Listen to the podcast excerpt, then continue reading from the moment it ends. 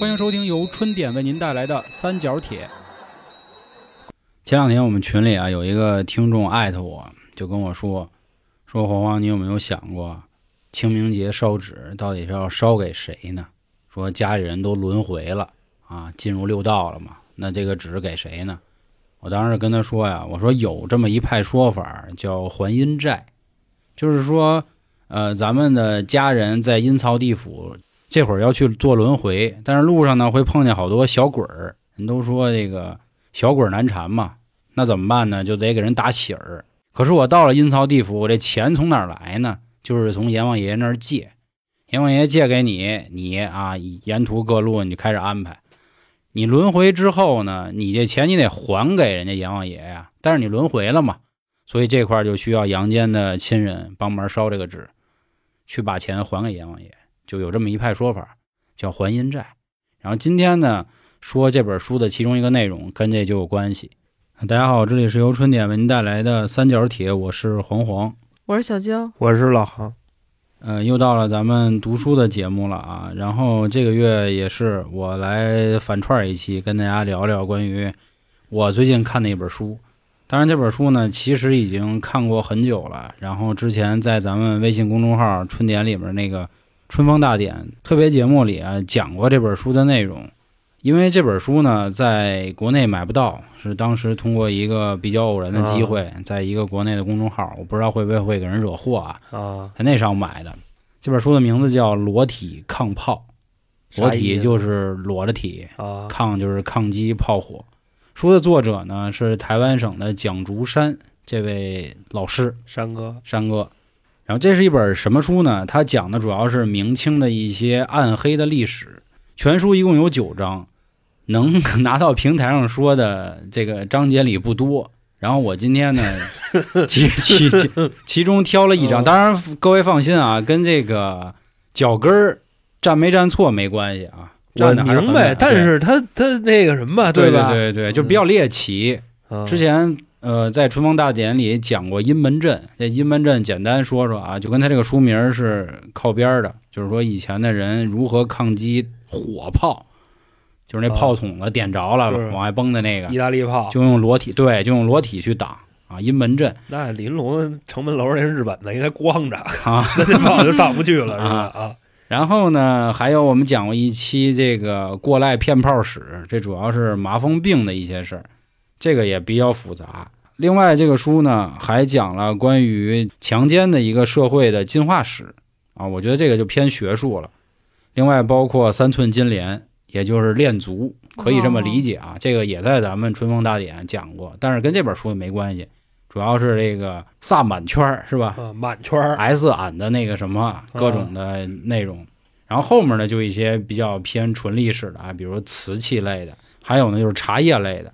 然后今天里面我挑出一章跟大家说，我觉得这个还是比较有代表性的。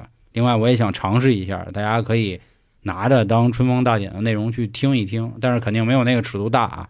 他讲的是那会儿清朝有一个非常有名儿的清官，也是中国十大清官之一的汤彬这个人。他在康熙二十三年的时候去江苏上任了两年，在这两年做了一些比较重要的事儿。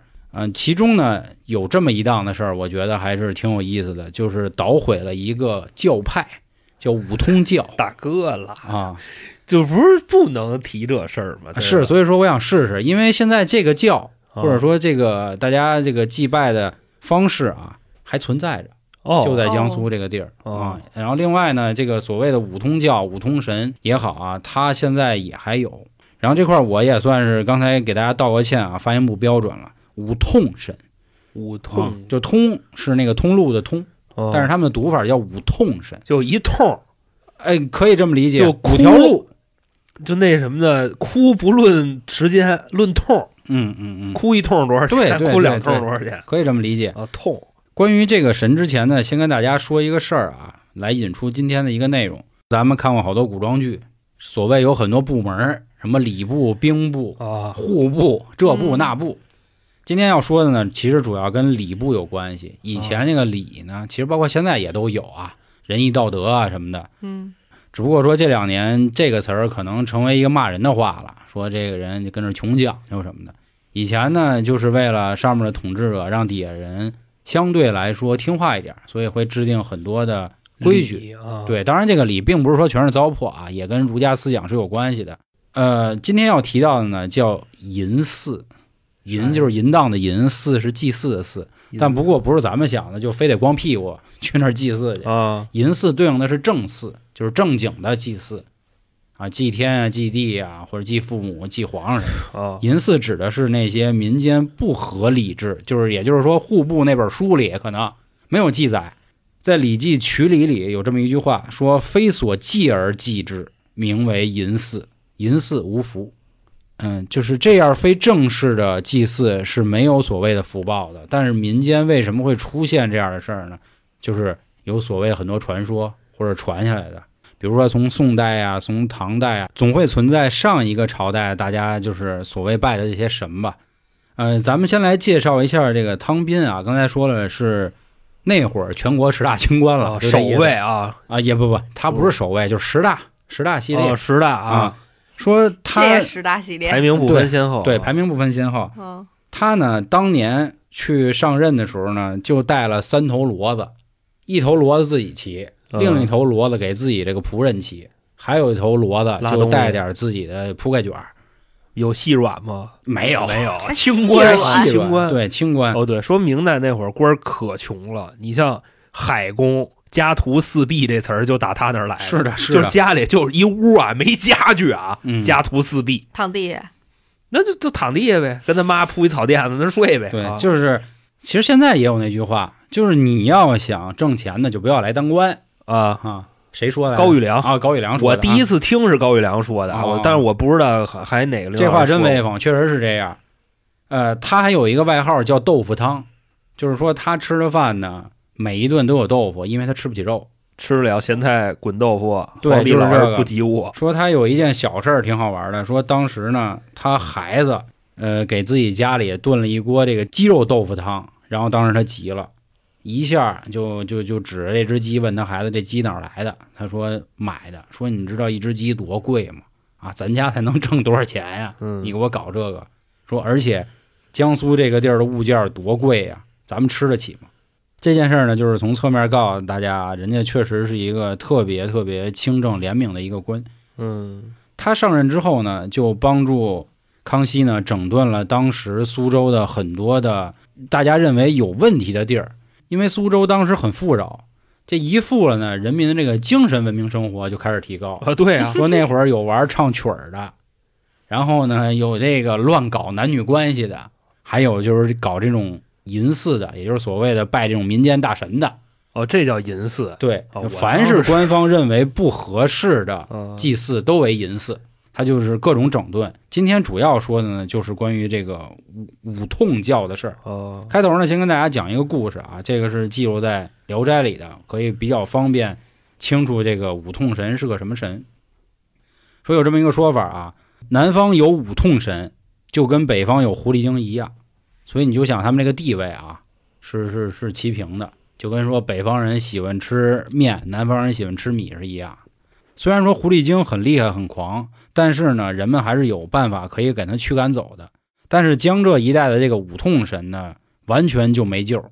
他们喜欢随便就霸占老百姓家的漂亮的女孩儿，甚至连妇女也不放过，父母兄弟没一个敢吭声儿的。这是供奉的神，对你，供奉这么个玩意儿，是的，你不知道以前供奉就拿那孩子供奉的多了去了，就是直接祭祀女孩儿也多了去了，哦，对，嗯以前那会儿这个男女是吧？先听故事啊啊，这个是记录在《聊斋》里的一个故事。嗯，这个五痛神呢，到底是好是坏，在每一个地儿、每一朝代都有不同的说法。啊，嗯先先听故事。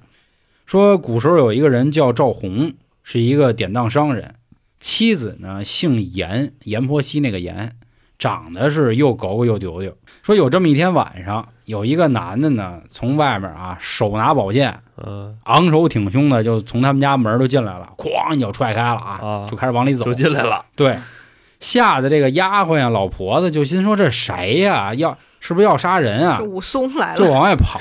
武松应该拿刀啊，他是宋拿江 来了，阎婆惜他是拿宝剑啊。哦，这个严氏呢就出来了，因为她作为家里的最大的这个女人嘛，就心说我看看谁呀。哦结果这一出来啊，这男的一把就给她搂住了，然后说别怕，说我是五痛神里的四郎，我今儿我看上你了。哦，五痛神哥五个，啊对我说四痛，对对对，神仙能下凡 呀？说吧，先听故事哦，别着急这个五痛神的由来啊，我后面都会给你们 讲啊。先听故事，先听故奇迹事。啊！对对对，打小喝不了 开水，哎 咱们咱们讲故事，咱们就顺着给他讲下来。好的好的其实要好是的中途插的话也行，我就怕别人骂我。就体验不太好嘛。对对对，哎啊咱接着说，说你放心吧啊，我肯定不害你。然后就像举个小婴儿一样，就给他扔床上了。嘿，紧接着，妇人的衣服腰带就自动就紫牛，就开了嗯开了，啊，然后他就骂王英上弓了嚯。这不是我胡说的啊，还是那话，这是《聊斋》这故事里就这么写的，啊，说当时这个严氏啊疼的都不能忍了，那是他像一个婴儿， 滋儿你这琢 磨对吧？那那得什么什么那个尺寸啊？还说滋儿哇乱叫的，滋儿最后呢都疼晕过去了。这哎是呦处女，严氏不是他们家最大的这个媳妇儿，这是这哦，个典当商人，他的就是这赵红这男的媳妇儿，你管他是不是厨呢？哦，可能啊，他太尺寸不符合，他啊也有对可能疼嘛，哦，是吧？就你们就非得往那个，就是那个上不去那上聊，到时候到时候又给下了，我跟你说。你说的这就是上不去的，这是记录在《聊斋志异》里的故事，《聊斋》都能出版物了，那我怎么我现现在讲不个是故不事还让不，行？现在还让播吗？建国以后不能成精，哦，这个是之前的事哥 哥，好吧？ 这是咱们的文化瑰宝，四大名著以外的名著，你知道吧？嗯？接着说啊，说哪儿了忘了建国以后不能成精，啊？疼的疼疼疼的都疼晕过去了。完事儿之后呢，这个男的就说啊，说小娘子五天以后啊还来， 还来啊？然后就走了。当天晚上为什么只有严氏出来来这个看看怎么回事呢？前面说了，她男人赵红是一个典当商人，晚上没在家，就是出去去进货去了。发生完这件事儿之后呢，他们家丫鬟赶紧就跑城里的这店铺，就跟掌柜的说了，说掌柜的出事儿了，说昨天晚上来一人啊，咵就给夫人就给推了。啊推完之后说五天以后还来，掌柜的问谁呀、他就说我一个地方大财阀，谁敢欺我媳妇儿？啊典当行的，说那人说他是四郎，五痛神里的五痛四郎老四。当时他爷们儿干瘪，说那就那四崴呗，那怎么办呀？那就准备再献一曲呗，还是怎么着？他就没说话，啊他没说话你等着下了班我就回去就完了。怂了啊！晚上到家之后呢，看他媳妇儿啊，也挺难堪的，自己呢也知道原来是五痛神四郎来了，也不敢说话。俩人呢就一直干瘪，上床之后玩了一背靠背，谁也不说话。他呢还嘱咐自己家丁说这件事儿千万别跟外人说啊，忒寒碜。我被神洗礼过，这应该是好事他儿他啊。他不是大估计还是怎么邪神其实他是个。说三四天之后，严氏算是缓过劲儿来了，但是他很怕这个四郎再来。到了第五天，什么丫鬟呀、老婆子呀、管家呀、屋里保安什么的啊，嗯全跑了啊！ 大哥来跑了，说完了，到日子了，四郎没来，不敢来啊 三郎来了，不行。但是严氏人是大奶奶嘛，相当于人得跟家待着呀。找老公去啊！你刚才没说嘛，这老公这几天老公都不说话，怂了什么都不敢管。啊，嗯，你一个凡人怎敢和神仙是吧作对呢？跑呗，他就一个人在屋里啊，点上一支蜡烛就发愁，说这可怎么办呀？没一会儿啊，这四郎带俩人一块儿来的。呵哇，你听着啊，你的这个顾虑他都有啊，咱一点一点听。嗯大哥二哥说这仨人呢，还是挺讲究，啊上一了个一一个桌来酒席哦，就摆上，说小娘子，咱们一起喝点酒。先压压惊，严氏呢，又害羞又害怕，低头也不敢说话。强让他喝酒，他也不喝。这个严氏心里琢磨什么呀？说怕不能一会儿仨人一起上吧？啊说那我可就死这儿了啊！仨人呢也互相劝酒，他喊他航哥，他喊他萧爷子，就这样啊，啊。他可能还喊他焦爷，玩一对哎三焦头一啊哥，玩哎航哥，哎哎萧哥，就这样，仨人就互相跟这儿那个打招呼。嗯，喝的差不多之后呢，很开心，黄爷跟航爷说走了啊。啊说焦哥，说说就是啊，就今四儿哥啊，四哥，没有三头，今天我我先走了，说您自己玩好。然后这四哥就说是：“哎，谢谢兄弟们，咱们有空再见。”这俩人来的是谁呢？二哥跟五弟哦，哎啊，实际上是这样。老二老五喝完酒之后呢，这四郎拉着严氏就上了床了。严氏呢也是赶紧就磕头啊，就求他说啊，你真是你放过我吧，行不行？ 大哥，你严氏别蹦我，啊，严氏别说哎蹦我，别蹦我！那来不了这个，又给他直接弄的就疼的晕厥过去了。哎呦，醒来之后呢，就想着干脆我死了得了，挂根绳儿哦把脖子就往里伸。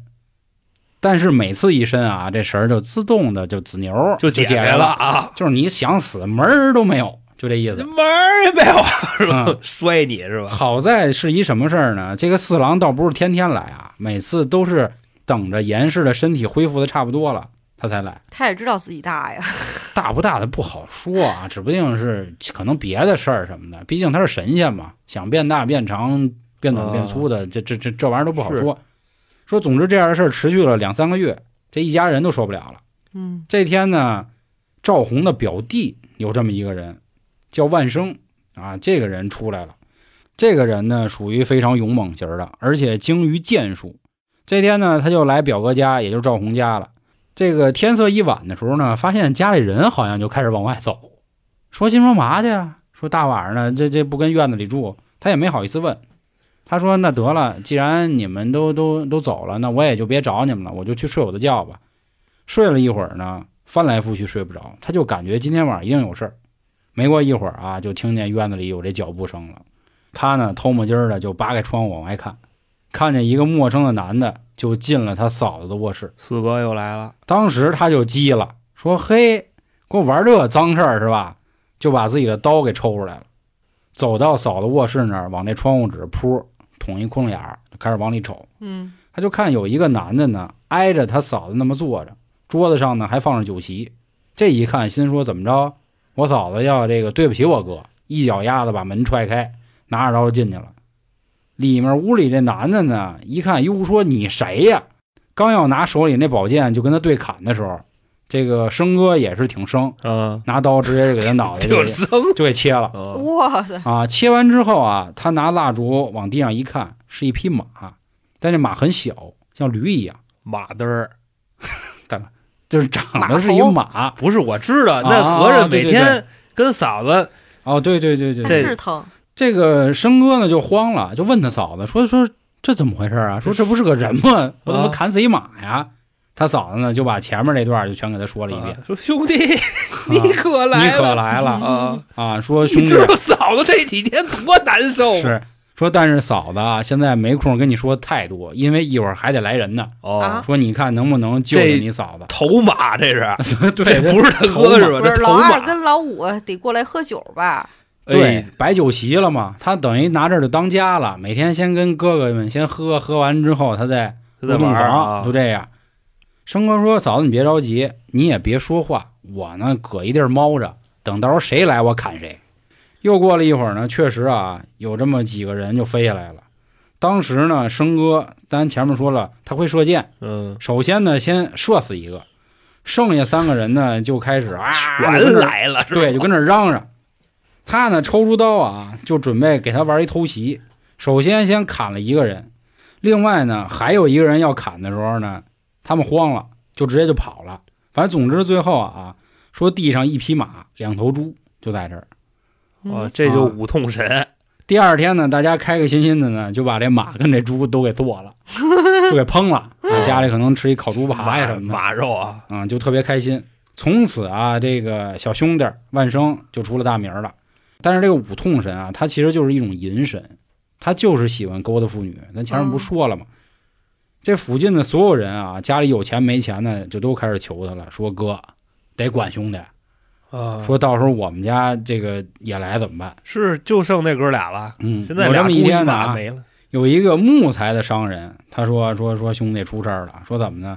白天的时候这五通神来了，看上我闺女了，但是他也算客气，什么都没做，给我们家留了二百两黄金，然后呢还给我指了一日子，就说这天到了之后我就来娶你闺女，啊，这个钱你先花着，我先走了，老丈 还人花着啊，就颠了。这不是猪八戒吗？还真是，反正这个木材商人说了啊，说嗯虽然这个钱是真钱，金子也是真金子，但是我闺女不能嫁给这么一玩意儿啊，是吧？说生哥，你得管我生哥说行，你放心，你甭管了啊，这事儿我保证帮你铲了。生哥也挺嗯贫，后来到了当天晚上呢，来了一个什么，就是感觉有点像一大扑棱蛾子似的哎呦，啊，就过来了。这舞动人既有动物还有昆虫是吧？后来就让生哥直接一刀就给剁了。啊，再往后呢，类似的事儿还有。总之啊，归了包堆，这个五痛最后剩下半痛，那半怎么吨回事呢扑了蛾死了四子个飞 飞回去了那一那半儿，不 对，那扑了蛾子少了条腿哦啊，翅膀还在，所以也从此之后呢，这个五痛神也不敢再嘚瑟了，就这么一个大哥他们打不过一凡人，啊，还五通神，啊还会飞，还那么大个儿，哪有凡人做神仙？可说呢。啊，当然，这个《聊斋》里的故事还有很多啊，但是今天咱是三角铁节目，咱不是生人勿近，这个我我怕说多了大家听乱了，嗯，到时候我再给大家讲个细的啊。这个是关于五痛神的一个《聊斋》的故事。讲这个故事呢，也就是告诉各位啊，这个五痛神其实在民间已经广为流传了啊。有人说他是好的，有人说他是坏的啊。哪怕他干了这些奸淫妇女的事儿，就像刚才小娇说的，我们也得祭拜他。凭啥呀？因为呢，他能给我带来钱。前面不哦故事不说了吗？二百我两娶你黄闺金女，对啊，这哪有头一回听说神仙有给带钱来的呢？所以呢，整个苏州、江浙一带的人全部都祭祀这个了。那康熙能干吗？那汤斌也不能干呀，因为咱们都是受儒家思想长大的人，你怎么能信这种邪神呢？嗯他就开始研究这事儿，说我得搞。说根据苏州当地有这么一本书记载呢，在苏州有这么一座山叫上方山，上方山呢有这么一个寺庙，叫做五显神庙，祭祀的呢叫太母和他的五个儿子，这五个儿子叫五显神，显示的显。五显神呢也被大家说成是无痛神。那这里又有一什么故事呢？说当时呢，这个叫太母的这人啊，是一老妖婆，每天就吃江浙一带的童男童女为生，就跟那个灵感灵感大大王似似的的，啊。观音菩萨一看这事儿，心说不行，为拯救黎民百姓啊，就让这个太母这天吃了五个米饼。吃完米饼之后呢，连夜太母这肚子就大了，啊，第二天清晨就生孩子了，生了五个五一生生五 个啊。观音菩萨什么意思呢？说你不天天喜欢吃小孩吗？让你知道生下一个小孩多不容易哦，啊！所以就是所谓的叫以德服人啊，我不能直接杀了你。这不就是天天妈说的？等你生了孩子，你就对知道我对这对有多难。可能是真的观音菩萨，这不是《西游记》里那个。 《西游记》里那个，我跟你说哪儿这么费劲，我折腾死你！我跟你说，啊，说从那之后，这太母呢也告这我五个儿子说，咱们得当学好人啊学好咱们得对百姓得好一点儿，这那的。咱帮百姓生孩 子，是吧？帮帮百姓生不是孩淫子神嘛啊，嗯，这是后来啊，后来又变成了银神，然后所以呢就会连着他妈一起祭拜。虽然叫五显神或者五痛神，实际上那个庙里还一老太太，六个人。啊，嗯，这借阴债呢，六指儿就是说农历的八月十八号这一天为五痛神的生日，不说了吗？当天夸一下就一五胞胎嘛啊，生五个，嗯，说这个时候呢，江浙各地的善男信女就来上香。听说啊，只要你能拜他，就能给你带一笔横财。也就是说，这个五痛神也成为了财神这一支儿的五路财神嘛。啊就经常有这么一句话，就说这五路是他们。那我能给你扯一蛋吗？嗯你好比说，就刚才那二百两，啊，哦对吧？那过去康熙在位的时候，他们国家有 M 二这概 念吗？国家货币保有量，那二百两哪儿来的？变出来的，还是从国库偷的呀？嗯，民间神话故事嘛，对吧？啊， 啊，所以这这这这个，那你。说到时候逢人给二百两，那通货膨胀得什么样儿？那金子还不值钱了，对不你也对？可以给一百两嘛， 对吧？你也可以给一百两。一人给一百两，嗯然嗯后黄金成石子儿了，嗨，对吧？反正这是一种说法啊。还有一种说法呢，五痛神根据百度百科的这种记载，他说这是传说中的妖鬼，又称五郎神、五昌神。之前我在《生人勿近》的节目跟大家说过关于中国神话这个事儿啊，因为它融合了道教、儒家思想还有佛教，所以到现在呢也没有一个统一完整的体系。这就是为什么咱们说《西游记》也好，说《封神榜》也好，总能打架的原因。因为比如老杭那一派的这太上老君就是天下第一，我这一派太上老君呢就是狗屁不是就世界第二吧，哦，啊，就差不多这样。所以一直也没有一个完整的你这派世界神话嗯第一是谁呀？红尊老祖红灯呃也行啊，太上老君他师傅，所以这个五痛神也一样。说在唐宋的时候呢，那五痛神是所有民间神鬼的通称，也就是说每一位都可以单称为五痛神，但也是财神。不过人家都说了啊，在唐宋时期的这个五痛神主要是山魈，就是有点像那个山里的大狒狒、大猴子这意思那是才人啊，啊。呃，那会儿的五痛进山打猎，啊，那会儿的五痛神主要吃人的血为生。后来到了明朝的时候呢，说是明太祖为了祭奠死去的战士，然后呢，他们这些亡魂成了五痛神。直到现在，咱们今天要讲的这个清朝，大家觉得不行，不能再这么乱搞了啊！再乱搞就彻底坏了，所以让汤斌去捣毁。这个汤斌去捣毁的时候呢，还有这么一个故事，挺好玩的啊。刚才我前面说了这个借阴寨，我先说怎么捣毁。说当天呢，汤斌带了很多的官兵，骑着马就上山了，因为在这个寺庙里都会有这个五通神的神像嘛。他就说啊，我现在打算拿这十八匹马拴在这铜像上，我就让这些马跑，我直接给他拉倒了。可是他一上山之后，发现干了，就是山上的百姓啊太多了，都在那儿磕头呢，说啊不能动啊，这是我们的活神仙什么的，你弄了我们百姓，我们活不了了。嗯后来呢，汤斌就说啊，说百姓们，咱们这样，说如果我现在呢让这个十八匹马拉他，我要没拉动，我就今儿我就不干这事儿我了就绕了啊，，你们看行不行？他说行呗。结果呢，这十八匹马啊还真没给拽动，就怎么拽这个五通神都都都他妈拽不走。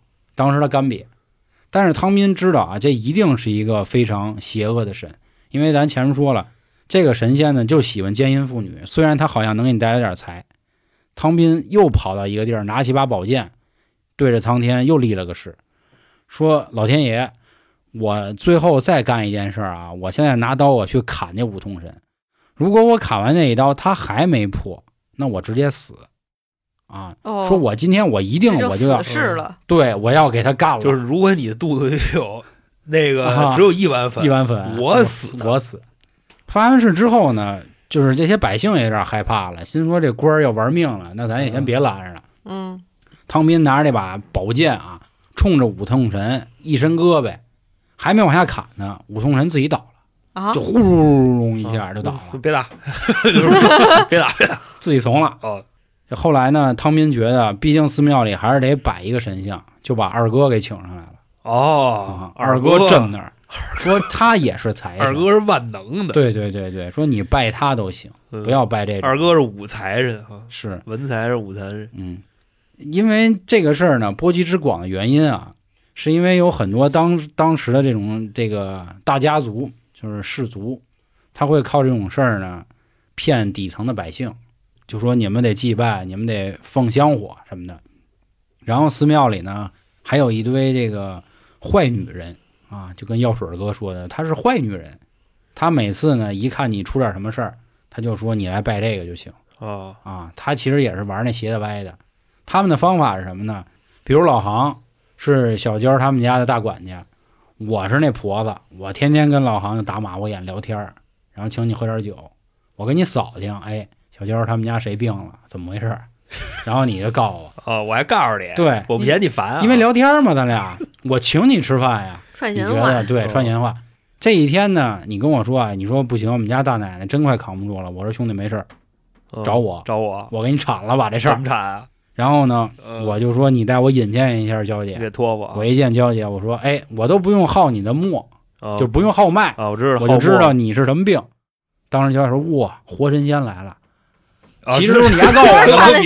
消息，对对对对，都是你给我传的消息嘛。那不是那我在旁边，我什么都不说，是你吧当然不能说了，为啥呀？因为古时候你要把你自己家里人的这哦个对吧不合适，哦就我这怎么那么大屁眼子？对那帮对对显着不我合适啊然后我带着小娇儿就上五通庙了。他也不问问我是不是都你说的，然后我这时候我也不能承认，是吧？对他不可能说是走走走，家人说老的，焦也然上后带你庙烧里病，活神仙啊，活神仙会让娇姐干什么样的事儿啊？那会儿有疯狂的举动，叫点肉灯啊，燃香肩，就是给娇姐这个肩膀头子给撸下来，然后嗯拿铁钩子穿上去，啊，啊，穿上去之后，那钩的另一头挂上一蜡烛，满分对曼森，玛丽莲·曼森，然后你相当于是人体蜡烛了，但不过烧的不是你啊，还好，烧的是你那个肩膀头子钩子上的那蜡烛，嗯大哥勾的也挺疼那的呀。肯定疼啊，穿刺了嘛，那叫什么来着？三叉骨、对对吧琵琶骨什金么家这骨那的，啊，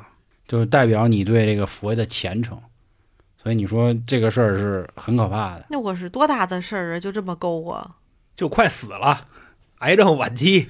你快不快死了都可以勾你哦哦，说勾就勾。啊，对啊，你好比说娇姐跟家感冒了，也给穿上了。你说大哥，我没事儿了，好对吧？哎了，不过以前古时候感冒算是非常严重的病，哦因为对对按照那时候没有青霉素，对，按照西方医学来说嘛，现在感冒也是非常严重的病嘛，其嗯实都治不好嘛，对吧？只能缓解那个症状嘛，啊，哼对吧？只能自己好。对对对对，所以这个事儿很有意思。你那你想，汤斌肯定必须得想办法弄他嘛。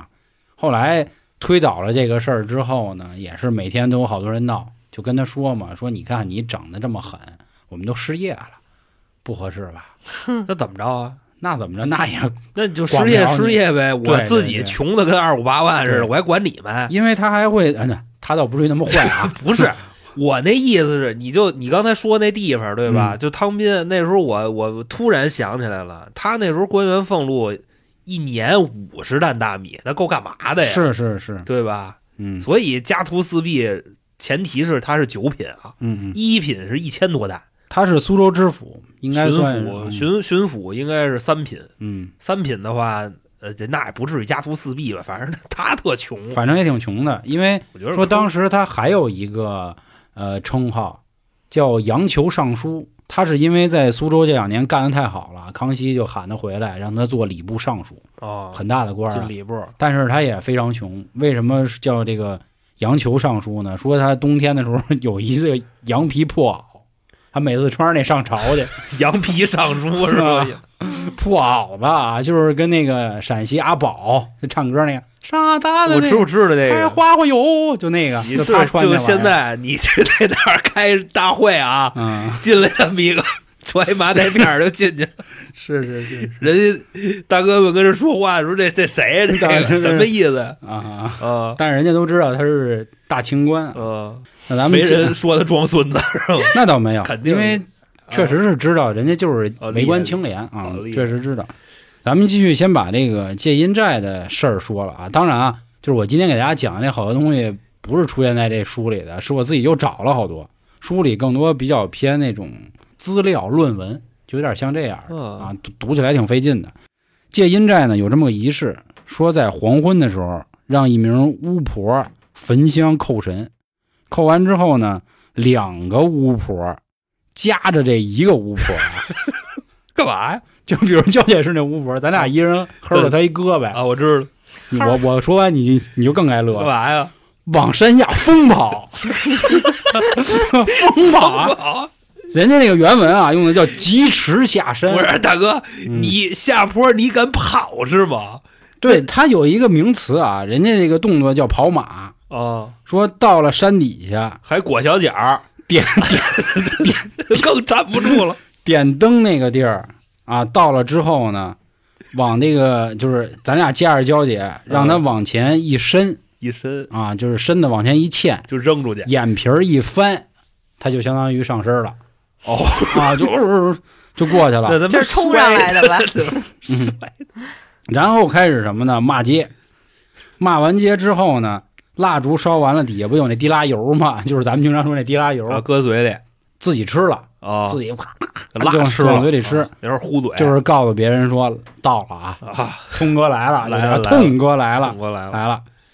呃，这个时候，其他人，比如说什么这个三儿啊、征啊、小布啊、童童他们这些人啊，啊就说：“哟家伙，啊，到位了，那我们开始就祭拜，送钱儿。怎么送钱儿啊？烧这个用纸糊的钱、元宝什么的，就往上给。那意思呢，就是哎，我希望您可以帮助我，啊，给我带来钱。那这钱肯定少不了。就这刚才那一套活儿，嗯你琢磨吧，得 少给钱你干呀，我你给烧完之后呢，他们就是刚就是咱俩啊，咱俩这神婆啊，从桌子底下取出四个纸质的小元宝，然后就给他们给三儿啊什么什么铮铮通通他们，啊，你们拿回家。如果放家里四天之后，这个钱没事儿，就还那么饱满，证明钱借着了。如果这钱瘪逼的了，因为它是啊纸糊的嘛，就是阎王觉得你征信不行，呃对，就证明不借你钱。其实我觉得这这块儿大家一想就能想明白，基本上纸很难塌的，它上面又没水，它叠成什么样儿就还什么样儿，就跟那咱是小时候叠那小星星似江的。浙地区的潮啊， 知道吗？哦嗯，有道理，有道理啊！反正总之就是给他，所有人一看，哟，我这个大元宝儿没事儿啊，借着钱了，那行，那我牛逼了。来年呢，你得还愿嘛。其实咱们现在你要去各种寺庙，也都会讲还愿嘛。来年呢，你必须你得回去啊，你得跟那个五通神说，你要资挣钱了，那你就必须加倍的给人烧东西。其实所谓这烧东西，最后你都得点钱儿了，就给那些巫婆。你要是没借着呢，嗯就是或者说你没发达，那证明四位神仙不五位神仙都不在家。那就是那个就最近没空我明白明白。那巫婆挣钱的方式，可能就是要不再单收你一份钱，嗯然后山底下那几个卖纸的也都是他们开的，嗯，可以这么理解吧？对对对，啊对是吧对对对对对对， 那几个造纸厂你得用专用纸，啊，哪怕你没富裕，你还是得烧，因为你只要一旦跟那个五痛神张过这次嘴了，这个债啊，一生一世还不完，三生三世还不完，就这债永远得还。就我比如找你就没完了。比如你死了，你的儿子接着替你还，儿子死了，孙子，孙子重村儿全村儿，就是就这一辈子就属于粘包了。啊，装孙子了，啊，对对对对，他是这么一个邪神，所以这个神，你说他有用吗？不好说，有的人真的靠他就发达了。现在说啊，是没有人祭拜这个五痛神，但是都祭拜他妈呢，就那太母，哦至今都是啊。呃，每年有这么固定的时间，是嫌他儿子操蛋对呗。苏州， 对啊苏州他们那很多人都会去上香，现在还拜呢，对。那那我那我对不起了，我刚才那什么了，刚才是胡说八道。有的人说是糟粕，反正他们啊说现在就这个上方山那个地儿啊是荒芜了，因为有这么一句话说上方斋的阴债永远还不完。然后关于这个上方斋阴债的事儿啊，还有一个挺有名儿的故事，提一个人肯定知道啊。虽然当时呢被汤斌直接一把宝剑给下就给就就就砍碎了嘛，但是后来死灰复燃了。就是这种东西大家都能明白，就是一个这种信仰类的组织不会因为一个官员就能直接给他打掉啊的嘛。明白明白。慢慢就起来。非常有名儿一个人是谁呢？黄金荣，这个喜欢流氓这一块的人肯定都知道他是谁。当年上海的的那什么大流氓。啊 说为什么晚年黄金荣就困了的原因啊，就是因为他之前借过阴债。说当年呢，他就上去这个上方山的武圣庙，这武圣庙也是五痛庙、五显庙、武圣庙各种说法。所以这个五呢，你既可以说是五个神经病，你也说是五个邪魔或者五个好人、五个儿子，各种最后就集成一路了。说早年间黄金荣呢是在各大苏州的戏院里就是混迹，然后一直穷困潦倒。后来是最终决定呢，说不行，我得去上海滩闯一闯。去之前就去了趟上房山，当时还穿的一身就是挺坤的衣服。许了愿之后啊，结果就真在上海发达了，大流氓嘛。此后每年的八月十八号，他都穿着当年他那一身衣服，然后去还愿。咋不穿好点儿？怕大哥不认识他了。对，是这意思。但是呢，没刚忘本啊！啊，对对行对，行不忘本。但是咱们不说过吗？说这个这债啊，你一辈一辈都不能说一辈子了，永远都还不完。所以最后他他困了的原因，有人说呢，是因为在民国时期有一个县长学汤斌，直接把这个五通神那雕像啊就给扔湖里了，啊就等于他没地儿还愿去了，所以哦导致黄金荣晚年就困了。就是这个还利息，然后没还上，然后对人给对他对这没找着人一儿，个银行没了，但是征信还在。哦，是是就是这意是思是啊，嗯然后那什么了呗，家让人砸了呗，那就对对对对对，就彻底昏了。所以关于五五痛神到底是不是邪神的说法呢，至今啊，大家也都还在争论。大家如果上网去搜的话，也会发现有人说是好的，有人说是坏的。这就是这本《裸体抗暴书》其中的一个章节，就是银寺的这个事儿啊。其实类似的故事啊，比如说刚才我说了阴门阵啊、过来骗报史啊，我们之前讲过的，比这还会精彩。如果大家有兴趣的啊，微信公众号春点，在里面在我们春风大典那个节目里就可以收听到。然后这本书确实不太好买，我在淘宝也看了看，好像也没有。啊，二手的是能买到，当然这还是那话啊，这他妈不是禁书啊，他就是没在这边发行，啊对对对对，倒不是你并不是不禁让书你看，是是是，连淘宝里的评论都很少就只有两条就这破玩意儿有人不让看的，这啊。对，我看也见觉得没啥的啊，反正可能是因为这里头的一些词汇就比较露骨，你大哥，你哦这书那画儿都比较露骨，行吧？那就那甭看了那嗯甭就跟大家说这么多啊。然后我这期的话就没有读书笔记了，我这期只有春风大典，大家可以去啊听一听了。也是一本书。想要读书笔记的啊，就是之前我们讲那些书，老航讲的，还是加咱们新米团。不仅呢可以享受一个超前七天收听的权益，还有我们所有的付费节目畅听，行吧？那今天就跟大家分享到这里，感谢各位的收听，拜拜。拜拜拜。